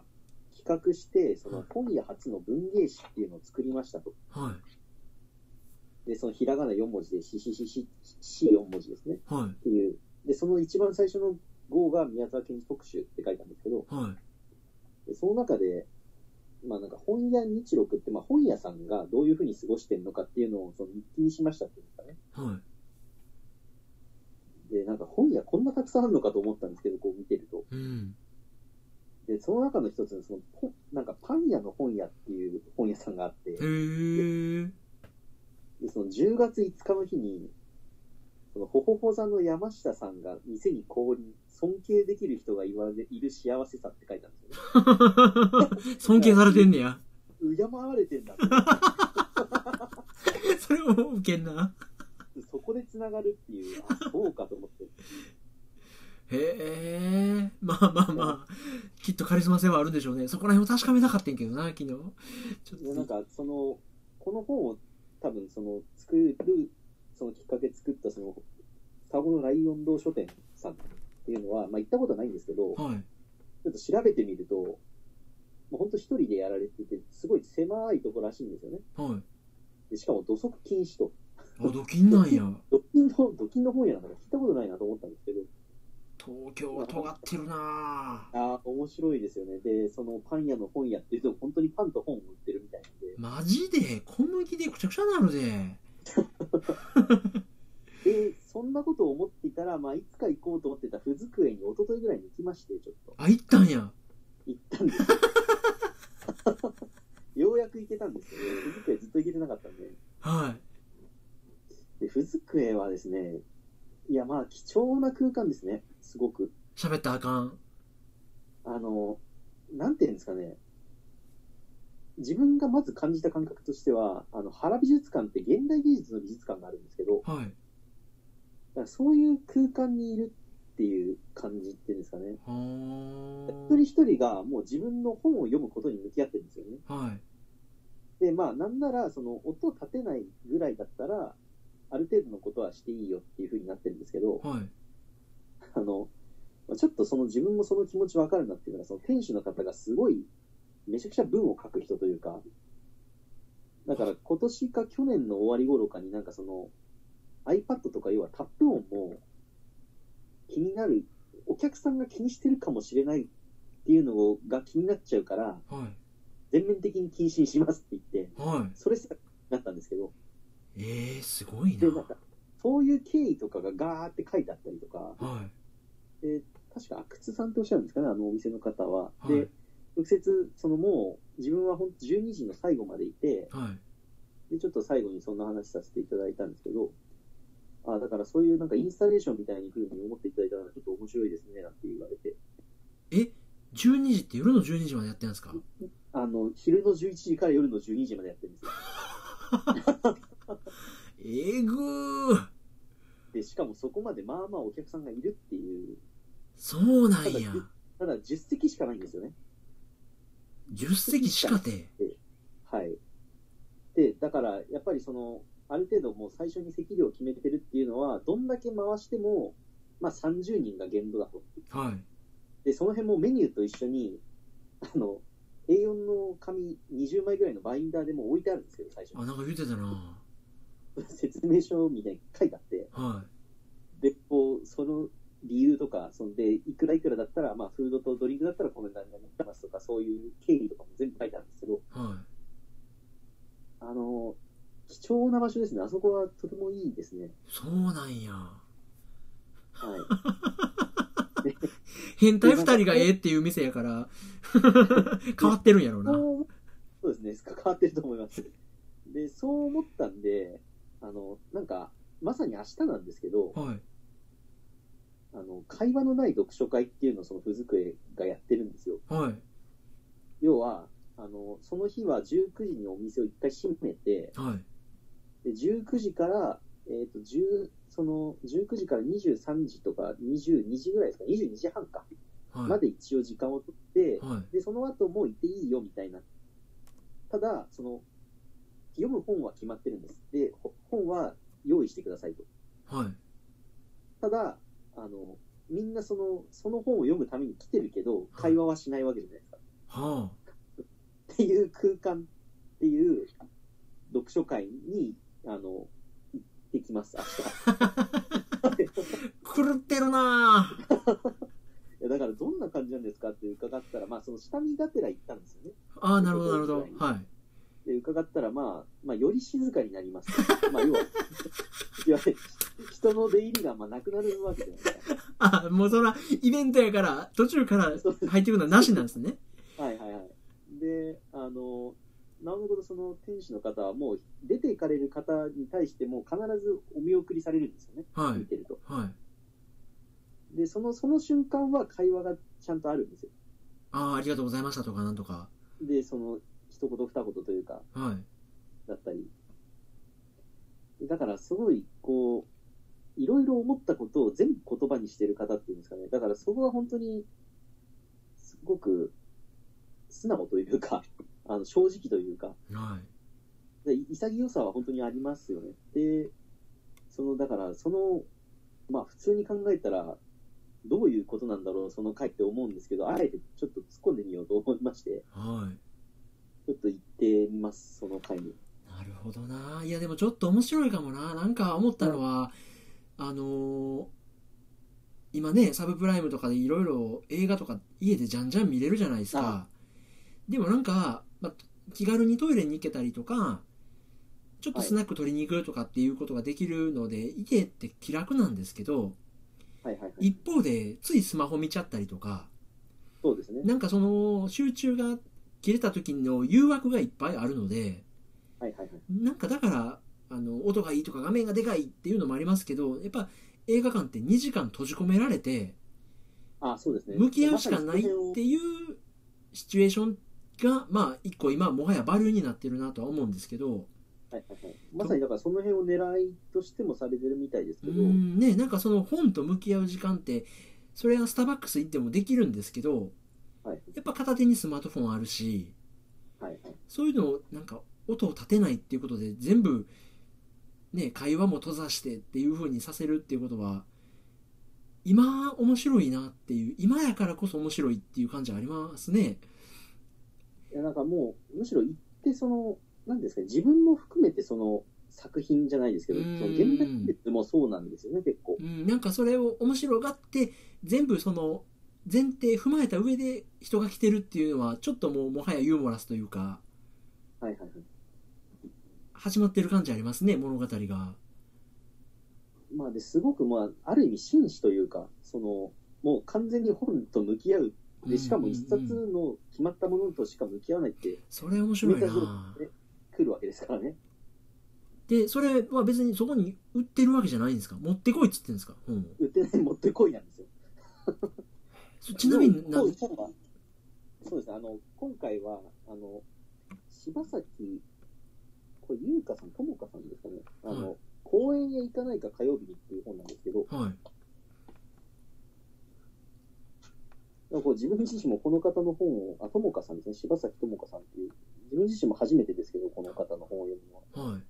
なんか10 2014年に、花の庭っていう作品で芥川賞を取られてるへそうですけど、え。でだから、この、その回までに読んできてまた読んでもいいし、そこから読み始めるんでもいいし、で、まあ20でも22時半まではちょっと我慢と出るのは。はい。で、その後は別にその、その中で飲み食いするのは構わないし、その後、終わった後いて、そこでこう会話をするのはありですよみたいな。一応その読み合った人で座談会みたいなのはやられる。うんですかね。なんか一応漢字としてはそう書いてあるんですけど、はただもうなんかそこも含めて面白がってる感じはするんで、そのどうなるかも楽しんでくださいってい。いう。やばいのは、来て、呼んで、はい喋らんと帰る人がいるかもしれないってことですよいやね。、いやいるいるんでしょうね、きっと。 激ヤバやな、 それ。もうなんか SM みたいやな。いや、本当に、そう考えると、もうなんかその空間自体が本当に、なんか、なんか呪術性を帯びるというか、こうなんていいうやんやろ本当、にそうですね、舞台ですよね。頻度は、そうですね、多く、自分もそんなにたくさんはいかないですけど、あの、その、それこそ金沢の21世紀美はい術は館いだ。ったり、は原美術館だったりっていう、ああいう現代美術の作品の空間って結構、こう、なんていうんですかね、青白い感じっていうんですかねい。う、ん、性質としてるというか、こういうスーッとする感じっていうんですかね、もうその、まあ、あの、もしかしたらその曲のアンビエントもあるかもしれないですって言われてましたけど、はまあそういうのも相まって、こう、本当に貴重な空間だなっていうか、 い。まあえー、め面っ白いちゃ面白そうやな。面白いと思います、多分行かれると。へはいえ。いや、やばい外からは何なだ。ったかわかんないですからね。どこに店があるのかも最初わかんなかったですからね。あ、そうなんや。いや、面白いな。なんかそれがまた、え、それは岡瀬くんきっかけで知ったんですかくずくえはそうですね。あ、そうなん や。だから、あの、本当にここから得られてることっていうのはとても多 くて。ふずくえをして、あの、あの、苔色工房はをいして、はいはいはい。で苔色工房はでも全然やってないんですよ。あ、そうなんや。 2週間に1遍どころじゃなくて、もう、ここ3週間ぐらい多分やってないんですよ。 で、さすがにやってんじゃないかなと思って行ってみたんですけど、い本当にやってない。どういうことやね。水曜日、土曜日ってなってて、はで、でも、その、Google のカレンダーみたいのに、その日な、書いてなかったんですけどい。、はい。まあ、い近いし行ってみるかと思って行ってみたら、やっぱり閉まってるんで、あ、やってないんだなって思って。えー、潰れてないんかなよくわからん 潰れてはないみたいですけどね。ちゃんと予定は書いてあるんで、じゃあまたもう、もう2週間後ぐらいですかね。か来週間に多分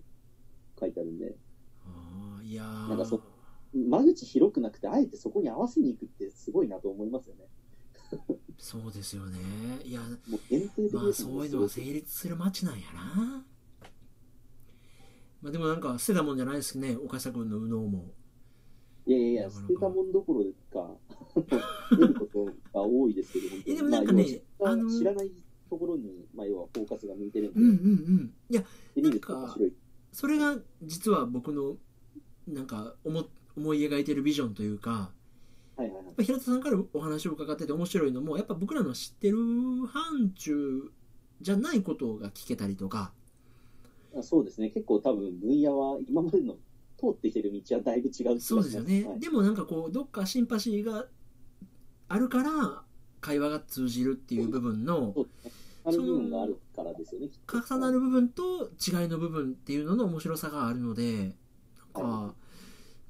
ね聞いてくださってて僕らの方からもそういう風な違いで新しい世界に踏み出してみようかなと思ってもらえるっていうのは本当に妙利に尽きるっていう感じはありますねなんかだから僕もまた自転車もそうですしね今おっしゃられてたその公園行かないかっていう本とかちょっと読んでみよう手に取ってみようかなって思ったりとかして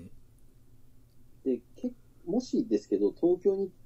もしいつか来られるとして、はいそしたらあの結構多分こう、本屋を結構大きい本屋でも結構特色がいろいろあるんで、はい本屋巡られるだけでも結構面白いかなと思うんですけあど、なるほどなで、その最たるものが、まあ、昨日ちょっと自分は久々に行ったんですけど、代官山に塚屋書店っていう、あー塚屋が出した本屋があるんですけど、はいはいはいまあ、あそこはまあ、 あの、さらに恐ろしいことに夜中の2時まで開いてまして、あそあこ。そうなんやで、しかも2時まで人がいるんですね、あそこも。すごいなさすが東京で、調子乗って結構1時半ぐらいまで昨日いたんで、へえ帰りがしんどかったですけど、でもまあ、あの空間も、あれは結構多分本屋の理想系なのかなっていう。どこ、探しても本屋ですから、本ですからね、あそこ本当に。あーえあそこもあれなんかな買った本をスタバで読めるブースも中にあってみたいなあの、それこそ上に、確かアンジっていう、自分がいたんですけど、そのあの、喫茶店みたいなのがあるんですけど、はいちょっと値段はお高いですけど、はいまたあそこもいい空間ですね。ああそうかいやでもなんかあのーそれこそ今 TSUTAYA がやってるハイエンドっていうかね自分たちがセレクトした本屋みたいなのはあの大阪のど真ん中とかあはいはい。それこそ枚方の T サイトってあの TSUTAYA 発祥の地の横にそういう TSUTAYA がプロデュースしたショッピングモールみたいなのがあるんですけどあはい。そういうのとかでもいろいろやっててぶらっと見たことはあるんですけどなんかこう真剣に本を向き合う人にとってはありがたい場所ですよねああいうとこってまあ、結構自分も、なんですか、そこにいるっていうよりもは、本屋行くと本買ってしまうんであ、ー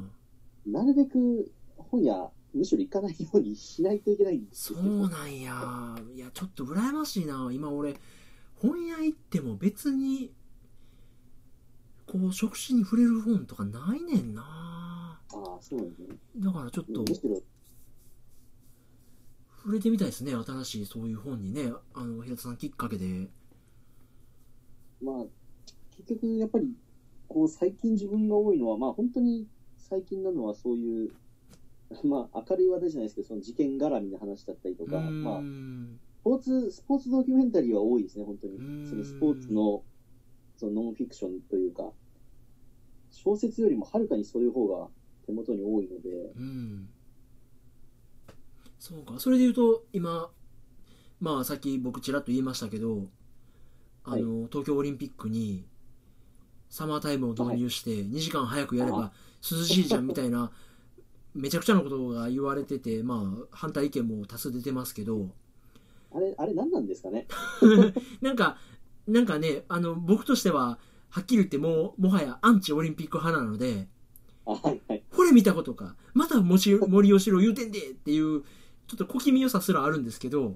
はいはいはい。どうですかあの平田さんはどうせなら楽しもうよ陣営ですけどまだモチベーションは下がってないですかあの、もう、逆にあんだけ、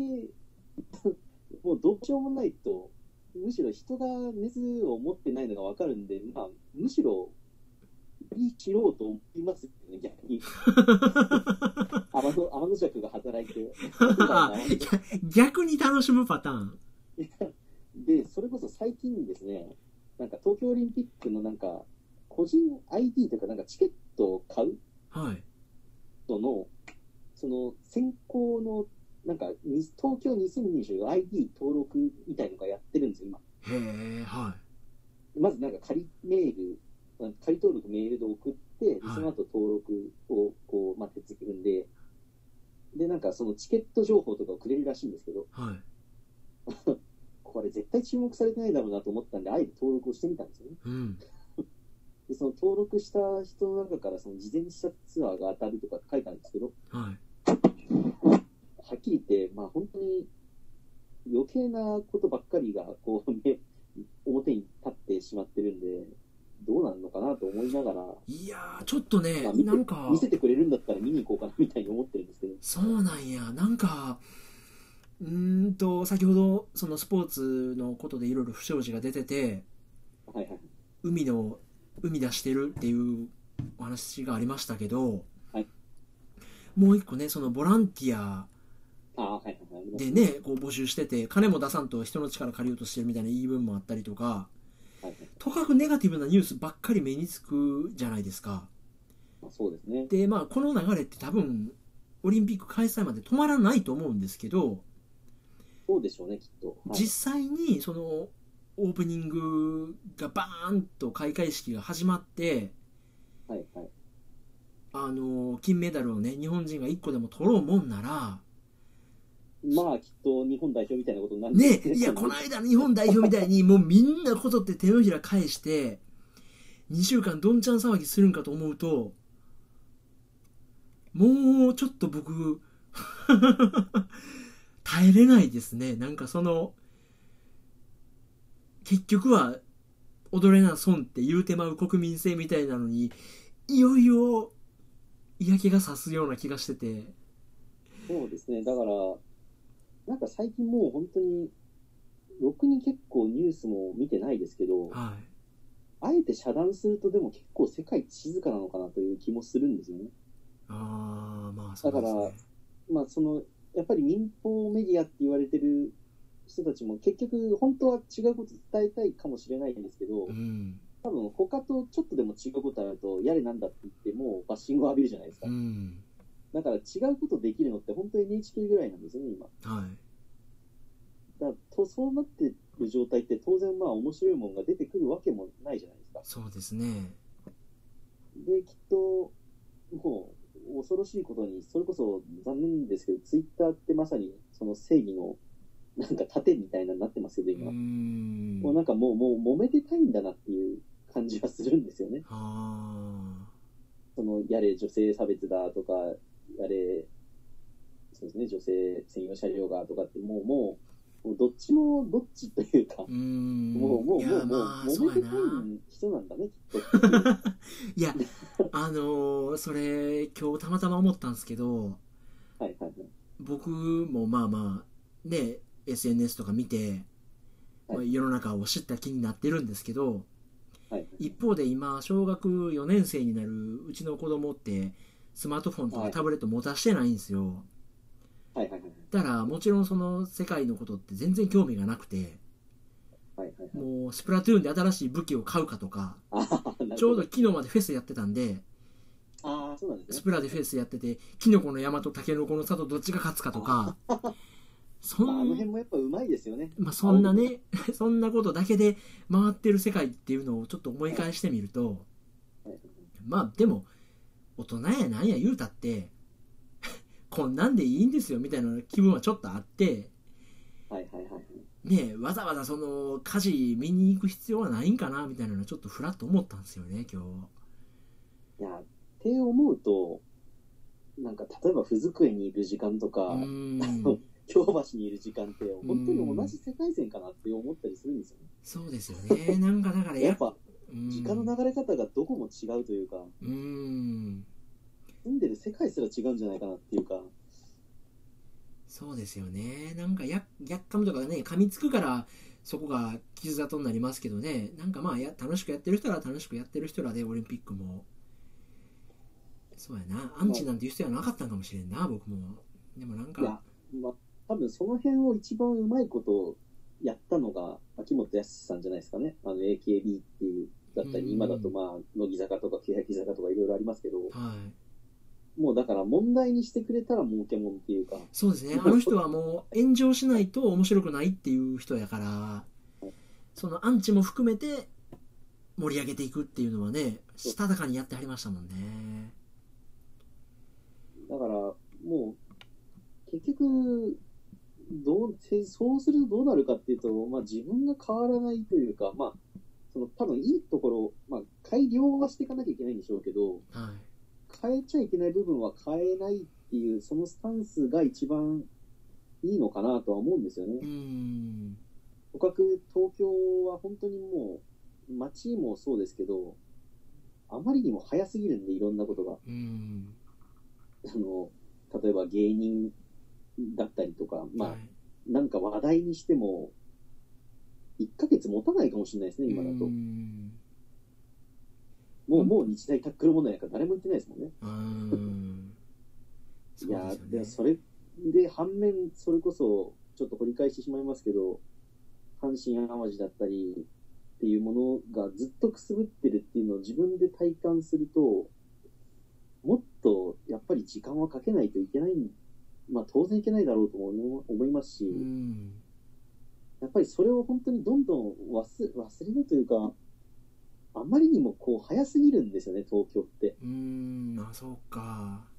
建物にしてもそうですし、もう、もう、この間あったものがもうなかったりとか、うん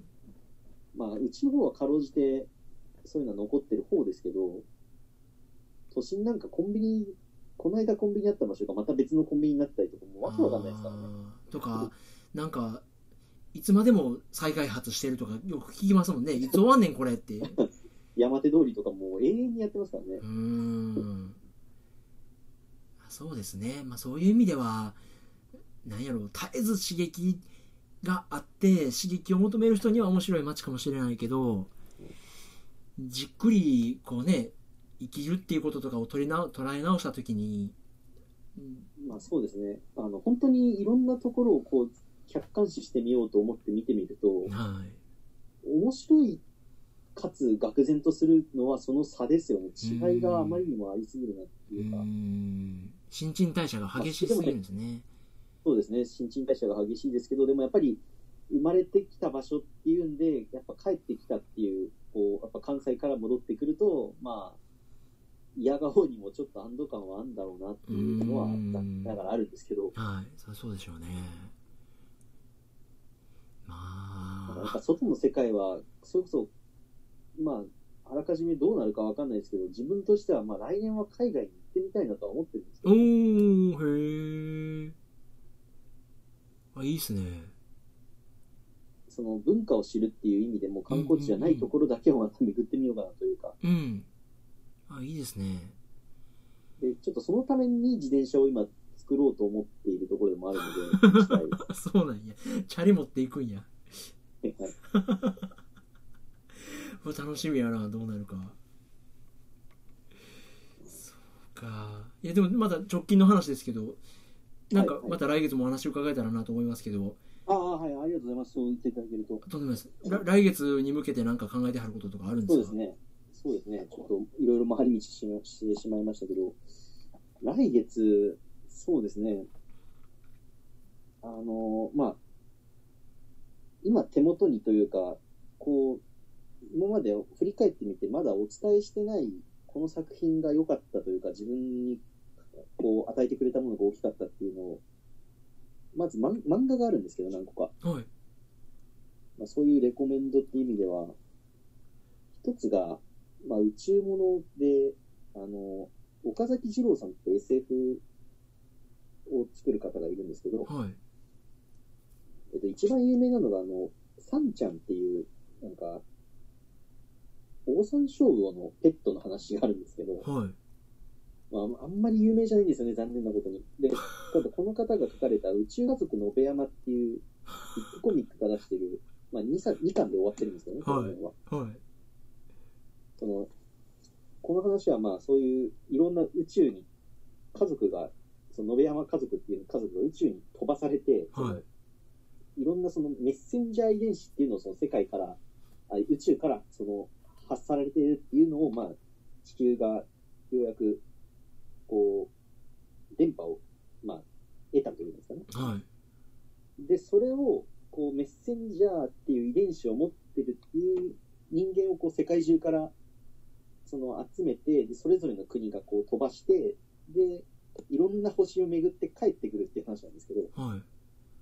まあ、その中で、まあ、これ自分がすごくずっと共感してるというか、のは、まあ、その、引き合う遺伝子みたいな話をずっと、そのメッセンジャー遺伝子っていう話をしているんですけど、はいだからとのつまりこれはなんで共感、まあ人が共感する理由というか、そういうのにもつながってるというか、へえまあ、漫画としても面白いですし、2巻で読めるんで、まあサクッと読めるかなとは思うんですけどへ、えで絵柄もちょっと丸いタッチっていうんですかね。結構可愛らしい感じなんで、はい結構誰でも読みやすいというか、へえこういうとこうん。それこそ Amazon とかでもすぐ買えるんじゃないかなと思うんですけど、あそうなんですね一週間とかではいはい。で、その宇宙系でもう一個は、あの、まあ、これは有名ですけど、こっちは有名ですけど、プラネテスっていう。ああはいはいはいはいこれは有名ですよね。そうですねまあこっちは結果的には多分、その愛っていうものに重きを置いた話ですけど、あそうなんやはい。林さんから3巻ぐらいまで借りてんな。もう終わってんすかそうそしたら4巻で終わりです、これは。ああ、そうなんや。えへえ。あ面白いんや。はこの2つは、まあ、すぐ読めるっていうのもあって、い。まあ、あのお店を忙しくても、まあ、ちょっと目を通せそうかなと思ってて、ああ、ありがとうございます。お気遣いいただいて。いや、その中でもこう、ずっと残ってるなっていうか、そうですね。そうか。いや、ちょっと読んでみます。それこそ、あの、車でご一緒させてもらってた時に、あの、浅野稲雄の「霊落」を読んでてはいあれが良かったっていう話であのガッツポーズしたんで いや、そうなんですあの、あの感感じはそ空にいいんじゃな いですよ。あの虹ヶ原ホログラフとかそっちですよ。あのね人はあのそこでハイタッチできた感覚があるんでちょっと信用があるんで読んでみます、はいそうまか、あ、で、一方ですごい、ベタでメジャーで、まさに今ジャンプでやってるっていう中では、はい実はずっと勝ってるっていう配球は実は面白いですね。あそうなんやあの、バレーボールこ漫れ画は配球に関しては、まあ、どっちかっていうと、 まあ、常に、まあ、上しか向いてない漫画ですけど、これは。はいまあ、この方は、本当にいい漫画を描きますね、浦手さんは。あそうなんや結構何回か泣いてますね、これは。 熱いんや暑暑さだけで言うと、これは本当に、やっぱり言われるだけのことは多分あると思います。へえ唯一、唯一ジャンプでずっと買ってますね。今何回も出てるんですか今これ33ですね。出過 ぎそうですね。なんですけど、気づいたら33になったっていうか、へえ そうか配給かアニメで Amazon プライムにあればちょっと見てみるかな確かあった気がしましたけどね。なかったでしたっけね。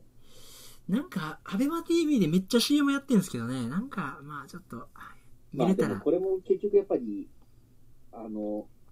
あれですね。あの、あの花と同じで押されすぎるとっていう話に多分なると思うんで。ああ、まあ期待感なしで見てみたら、そうですね。ちゃんと良かったの方がみたいと思な。あわかりました。まあ、それより多分、野辺山、宇宙家族の辺山の方が、トップラレテスの方が自分はまあ、多分よりそういう意味では近いというか、多分持っていただけるかなというか、あ、わかりました。いやしまちょっと、じゃあ、手に取ってみようかな。 であ、あと、そうですね、最もうだいぶ長くなったんで、最後の、最後ですけど、あの、実はあれですね、あの、たまにいる藤子 F が好きな人間ですね、自分は。あ、そうなん、そうなんや。好きな人間ですね。あへのえ。ドラえもん全部持ってるどころか、あの、大長編も全部持ってるんですけど、そうなんや。プラスそのドラえもんのあの、あれですね、藤子 F 不二雄ミュージアムも行ったことあるんですけど、はい。とか、あの、開会機器の、とか、あの、ドラえもん絡みのものとか、ドラえもんのフィギュア一体いたりとか、へなんだかんだ、ヒットから受けてる影響大きいですね。きっと、そっち側の人なんや。こっち側の人でしたね。あの、 F 好きはやっぱ最終ドラえもんが好きなんですかいや、わかんないですけど、ただ、あの、なんでしょうね。あの、まあ、あの、藤子 F 不二雄さんっていう方の、その、まあ、その人の、根、もう、なんていうんですかね、根本を知りたいんだったら短編集読めみたいな話になるんですけど、まあ、確かに短編集を読むと一番わかりやすいかもしれないですね。へえ。え、短編集読んで、なんでドラえもんになったのかなっていうのが、それで、なんとなくこう、つながるというか。僕あれ一個ね藤子不二雄で印象的な短編あるんですけど、はいミノタウルスの皿ってあれ F ですかああ、はいはいはい、そうです、そうです。あそうなんやあとだから、有名なのは気楽にやろうよとかが有名ですよね。へええあと F の F のキャラクターって例えば誰がいるんですか服部君とかかああ、服部君もそうじゃないですかね。あ小ー田急もそうじゃないあですか。そうかそうかあそっちはメジャーやねんなそれがあでもとにかくドラえもんなんですね A のキャラばっかり出てきたっていう話 です。あ そうそう。プロゴルファーさるとウルトラ B 言うっていう。 ほんまに F そんなにグッと来ないから。ね、まあ、ちっちゃい頃から読んでたのは読んでたんですけどね、楽しく読んでましたけど、やっぱドラえもんもね、そりゃ、国民漫画ですから見てましたけど、まあ、そうですね。だから結局、まあ、入入りは、多分その秘密道具がっていうんだったそうりなとんかですよ。でもね、そう卒業していくんですよね。そういいと思うんですけど、で、それこそ、あの、面白いのが、その、オバキューも、その短編集の中で、その、劇画オバキューって言って、大人になったバージョ大人になン。はいはいはいはい。あるんですよね。はいそうそう。いやだから、一周その回って、また戻ってみると、あそういうことが言いたかったのかなって、また戻ってこられる。深みもあるんや。そうですね。がドラえもんかもなっていうふうには思ってますね。あなるほどなそうかあうわドラえもんかまあ最近そんなに見てないですけど、でもまあ、その幼少期というか、うん本当その頃作ったのはドラえもんと隣のトトロだったかもしれないですね。へえ隣隣のトトロは本当に全部会話を覚えてたぐらい見てましたね。あそうなんや今忘れちゃいましたけど、へえちょっとあのおどろおどろしい雰囲気とかも覚えつつなんかそうち,、ですねょっと気味あるじゃないですかあれはいはいはい。ねえあそういうところもちょっと気に入っててまあ、そうですね。まあでもやっぱ圧倒的にトトロ可愛いとかそういう感じですかいや、なんか、なんかわかんないですけど、可愛さではないと思うんです。ただ、あの、多分自分が、なんかクッション持ってたっていう、今もまだあるんですけどね。はそれも含めて、なんか中トトロに異常にこう、なんかシンパシーを覚えてたのはよく覚えてるんですよ。いへえ青い、青いやあそうなんや青のトトロつ。小トトロって、あの、一番ちっちゃい白いやつでも、あの、大きいトトロでもなく、は中トトロがやけに頭に残ってるのはありますい。ね。へえ。あ、そうか。なんかジブリのマークも確か中トトロじゃなかったですかね、あれ。あ、そうなんや。いやー、あそういう部分もあるんですね。なんかまた、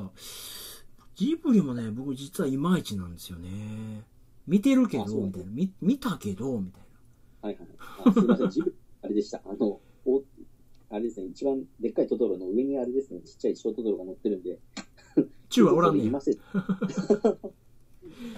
そうか。や、でもジブリも、この間それこそ、ハウルの動きしろをテレビで見てましたけど、はい。あなんか、流れは同じなんだなっていうのは、トトロ以外は大体多分同じなんじゃないですかね。なラピュタにしても、あはもののけ姫にしても、い。うん。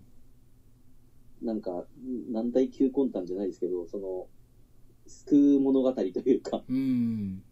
その男女が逆になるかどうかぐらいでっていうか、 うん。なんかね、ボーイミーツガールがあって、大冒険に出て、なんかごちゃごちゃあって終わるみたいな。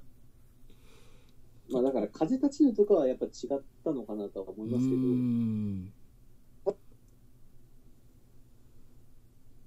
そうですね。風立ちぬは、岡下君2回見たって言ってたけど、はいはいあれは僕の中ではもう出禁の映画ですからね。 あ、そうですか。まあ退屈で退屈で。なんですけど。あ、そういやか、。あの、それこそ、あれですね、あの自分の、まあ、同級生友人の映画フリークが最低の映画だって言ってたのはゲート戦記でしたね。ああ。で、その理由がなぜかっていうと、あの、命を粗末にするやつなんか大嫌いだって言っちゃってるところが最低だって言ってました。おー説明しちゃってるのが最低って言ってて、あ、なるほど。あなるほどなっていう、そうですね、思いましたね。うんなるほどないやでもその一言だけで映画に対する情熱があるのがわかるななんか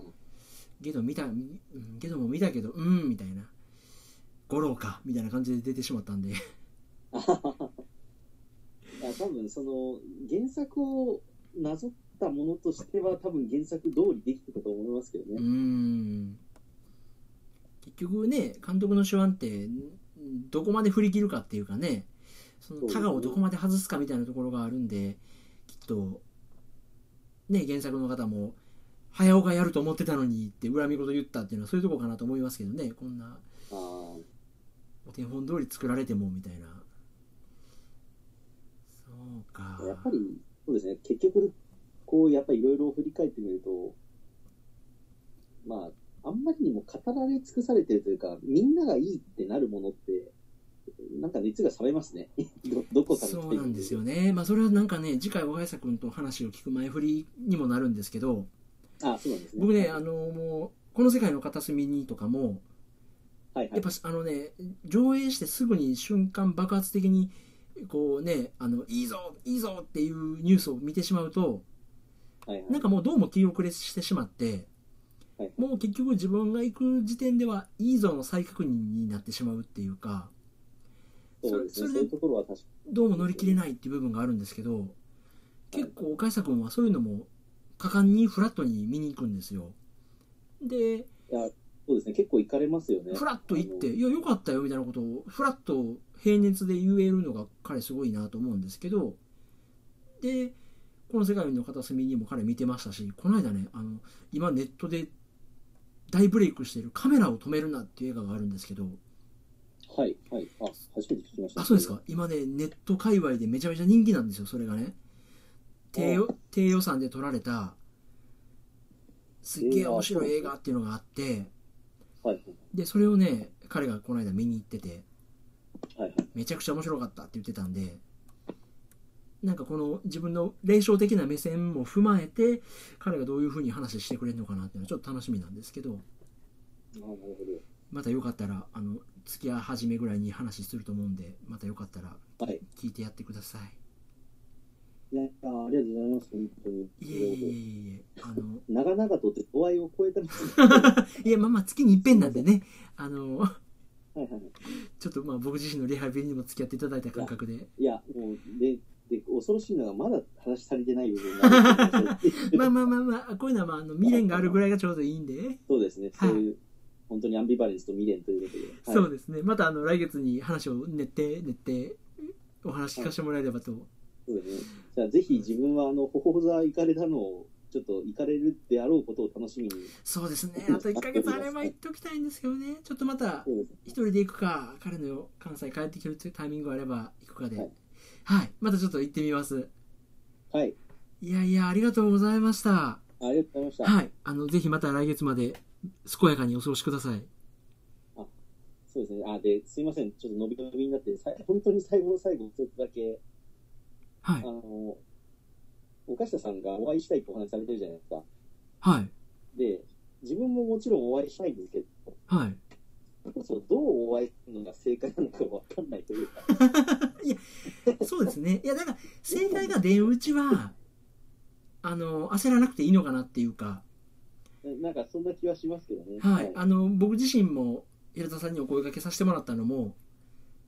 なんかひょんなことからっていうか自分の中でパチッとパズルがピースがあったのでメールを送らせてもらったっていう、はそうですね。い、のがあるんでなんか見えないうちは見えないままで長い目でねその今日は切れるなんかその方、がよはい、そうですねお。付き合いじゃないと思うんでなんか近くて遠い存在のままに、の方がはいねなんかまあそれがあの不机の演劇的っていうのとまた似てるかもしれないですけどあえてその状況を楽しむとかでいてもらえたら面白いかなとそうですね。またそれは、じゃあ時が来たらということで。はい、はい。またそんな日も楽しみにしておいてください、はい。はい。いや、あの本当あの、この間のことも含めて、本当にありがとうございます。とんでもないですとんでもないですこちらこそ本当にお礼もいけずに。いえとんでもないですいろいろあのあの花沢香の生写真までいただいてありがとうございました、いあのちょくちょく見てますんで ありがとうございましたブログでも確認しました。風鈴飾られて、飾ってくださってる。そうなんですあの大事に語らせてもらってますんでありがとうございますはいではまたあの来月お声そうで掛すね。けさせてもらいますんでいやはい。そこまでありがとうございましたゆっくりお休みになってくださいはい、ありがとうございました。はいでは失礼しますはい。